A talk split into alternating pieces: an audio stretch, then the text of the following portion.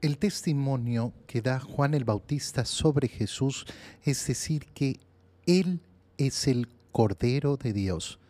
Esto es una expresión tremenda, es una expresión gigantesca, es una expresión además rarísima dicha sobre una persona. A nosotros, dos mil años después, nos puede resultar sumamente familiar, pero en el momento en que Juan la pronuncia, llama mucho la atención.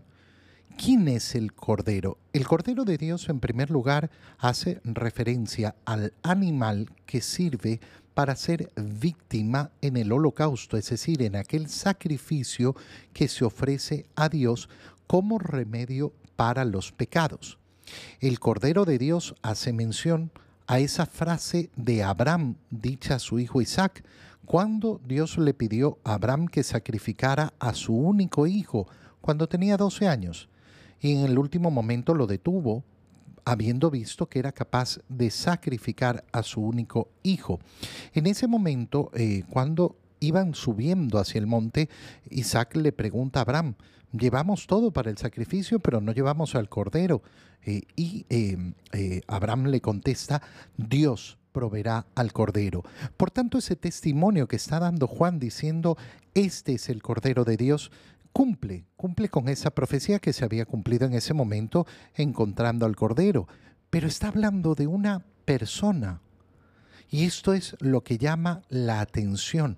Por eso cuando eh, decimos el Cordero de Dios, estamos diciendo aquella víctima enviada por Dios para ser sacrificada en reparación de los pecados.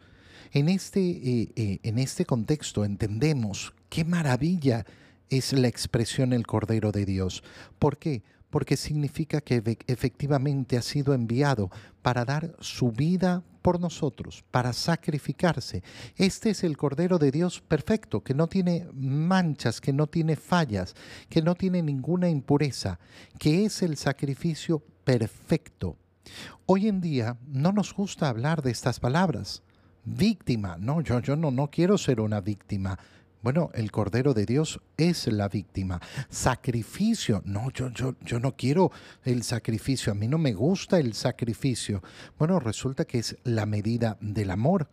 La única manera de amar verdaderamente es a través del sacrificio, de la entrega por los demás.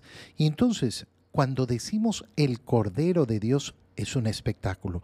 A mí me encanta porque yo tengo que repetir esta frase todos los días. Yo tengo que dar el mismo testimonio de Juan. Este es el Cordero de Dios presente en la Santísima Eucaristía.